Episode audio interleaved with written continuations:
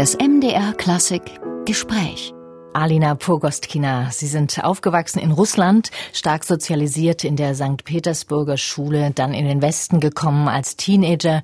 Wie haben Sie die Zeit damals erlebt? Was waren die größten Unterschiede in der Ausbildung? Als Teenager bin ich nicht nach Deutschland gekommen. Ich bin schon mit acht Jahren nach Deutschland gekommen und ähm, ja, war da noch ein Kind und bin allerdings noch unter den Fittichen meines Vaters geblieben, bis ich 19 war. Also ich bin erst mit 19 nach Berlin gezogen zum Studium, zum Musikstudium. Bis dahin war ich sozusagen sehr von der russischen Schule, Geigenschule, sehr, sehr beeinflusst.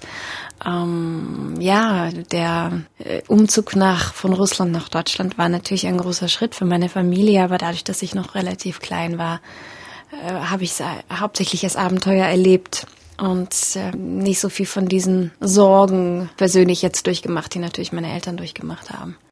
Interessanterweise schaut die asiatische Kultur und die russische ja aus ganz unterschiedlichen Gründen nach Europa. Nicht selten hört man, dass wir in Europa eher verweichlicht sind, in Anführungszeichen, und man hier nicht mithalten kann mit der Disziplin zum Beispiel. Was sagen Sie dazu? Ah, das ist ein großes, großes Thema für mich, äh, weil ich natürlich aus einem, eben aus dieser russischen Tradition komme und auch aus einem familiären Hintergrund, wo äh, einfach große Not geherrscht hat und mein Vater, meine Familie, meine Eltern sehr viel auf mich gesetzt haben. Die ganze Zukunft der Familie und auch meine eigene Zukunft hing einfach sehr davon ab, wie gut ich vorankomme und wie erfolgreich ich werde als junge Geigerin. Und ähm, das war ein enormer Leistungsdruck. Und natürlich kam auch noch der kulturelle Hintergrund, dass in Russland das eine gewisse ja, Tradition hat oder eine gewisse Schule hat, diese starke Disziplin und dieses Physik, sich wirklich das sehr, sehr ernst zu nehmen und sehr hart zu arbeiten.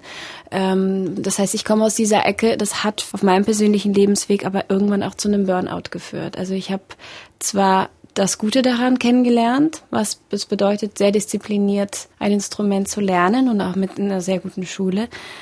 Ich habe erfahren, wie weit man da technisch und auch musikalisch kommen kann. Und auf der anderen Seite habe ich aber auch erlebt, was man dafür bezahlen kann als junger Mensch an Gesundheit, an, an emotionaler Gesundheit und physischer Gesundheit und ähm, habe dann Jahre später wirklich angefangen, mich sehr intensiv mit dieser Thematik zu, zu beschäftigen und bin inzwischen nicht mehr so überzeugt davon, dass Disziplin auf diese Art und Weise, wie, wie ich es kennengelernt habe und wie viele es auch immer noch kennenlernen, dass das der ideale Weg ist. Auch wenn es zu technischen Höchstleistungen führt. Ich glaube, das ist nicht das Endziel als Musiker. Ist das auch der Grund, warum Sie Ihr Projekt Mindful Music Making ins Leben gerufen haben? Richtig, genau so Wann war, war das. das? Vor vier Jahren habe ich ähm, diese Vision gehabt, dass ich gerne mehr Achtsamkeit, mehr Menschlichkeit mehr Verbindung zu sich selbst und mehr Ganzheitlichkeit in die Musikausbildung bringen würde, weil mir das persönlich sehr gefehlt hat auf meinem Weg. Das heißt, natürlich brauchen wir in gewisser Weise Disziplin, aber was mir persönlich gefehlt hat, war der ganzheitliche Ansatz, dass man den ganzen Menschen mitnimmt, dass man, auch wenn man viele Stunden üben muss, dass man oder möchte, ähm, dass man trotzdem auch den ganzen Körper mitnimmt, die Seele des Menschen, die Gedanken, die Psyche, die Emotionen, weil wir als Musiker, wir können das nicht trennen. Und das hat mir in meiner Ausbildung persönlich sehr äh, gefehlt und ich habe mich oft sehr alleine gefühlt, mit sehr vielen Themen alleingelassen gefühlt. Und so kam mir diese Idee, Mindful Music Making zu gründen mit zwei Therapeutinnen. Und wir haben diesen ganzheitlichen Ansatz geschaffen, wo wir Workshops und Retreats organisieren und verschiedene Programme für Musiker, um sie genau auf diesem Weg ganzheitlich und ja, auf eine etwas andere Art und Weise zu unterstützen, zusätzlich zu dem, was sie natürlich in der Hochschule oder in ihrer Ausbildung erfahren. Wird das denn angenommen? Es geht ja nicht darum, dass wir gegen Karriere sind. Wir sind nicht gegen Erfolg, wir sind nicht gegen Disziplin. Es geht uns aber darum, den ganzen Menschen zu sehen. Und für mich ist es kein Erfolg, wenn jemand einen Wettbewerb gewinnt oder ganz viele Konzerte spielt, aber irgendwann Burnout erleidet oder physische Probleme bekommt oder psychische Probleme bekommt und unter dem Leistungsdruck, den er sich irgendwann auch selbst kreiert, weil er damit aufgewachsen ist, ähm, völlig zusammenbricht und unglücklich ist. Das ist in meinen Augen kein Erfolg. Und ähm, ich finde, wir müssen in, in unserer Zeit wirklich äh, gewisse Begriffe neu definieren und da gehört Erfolg auch, das steht für mich ganz vorne, nochmal wirklich genauer hinzugucken, was bedeutet Erfolg eigentlich genau. Und für mich bedeutet das eben auch ein erfülltes Leben Nicht einfach nur viele Konzerte oder viel Geld oder viel Erfolg, ähm, ja, viel Anerkennung, sondern es bedeutet auch Verbindung zu mir selbst, erfüllt sein in dem, was ich da tue, glücklich zu sein mit dem, was ich da tue. Und um dahin zu kommen, um wirklich Erfolg auf ganzer Ebene zu erfahren als Mensch, kann man nicht einfach nur sein Herz und seinen Körper vernachlässigen.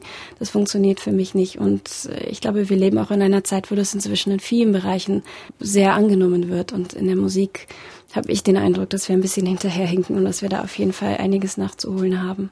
Und es stärkt einen auch in Phasen, in denen es aus unterschiedlichsten Gründen nicht so läuft, wie man sich das vielleicht äh, gewünscht hat, zumal da ja sowieso immer die Spitze nur betrachtet wird. Wie viele Geiger und Geigerinnen gibt es, die mhm. diese Träume haben? Oder es kommt eine äh, Situation wie Corona, wo man gar nichts dafür kann und man muss umgehen damit. Ähm, ja. Da hilft man sich sicherlich, indem man noch andere Schwerpunkte Absolut. hat. Absolut. Und was ich beobachte und auch bei mir selbst beobachtet habe und jetzt bei vielen anderen jungen Menschen sehe, ist dieses völlig fremdgesteuert zu sein.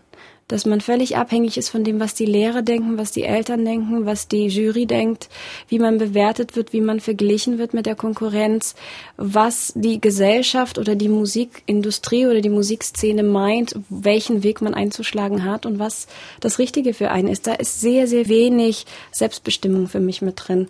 Und das heißt, man, man lebt in einer wahnsinnigen Abhängigkeit von Autoritäten und von anderen Menschen, Agenturen, CD-Labels, was auch immer.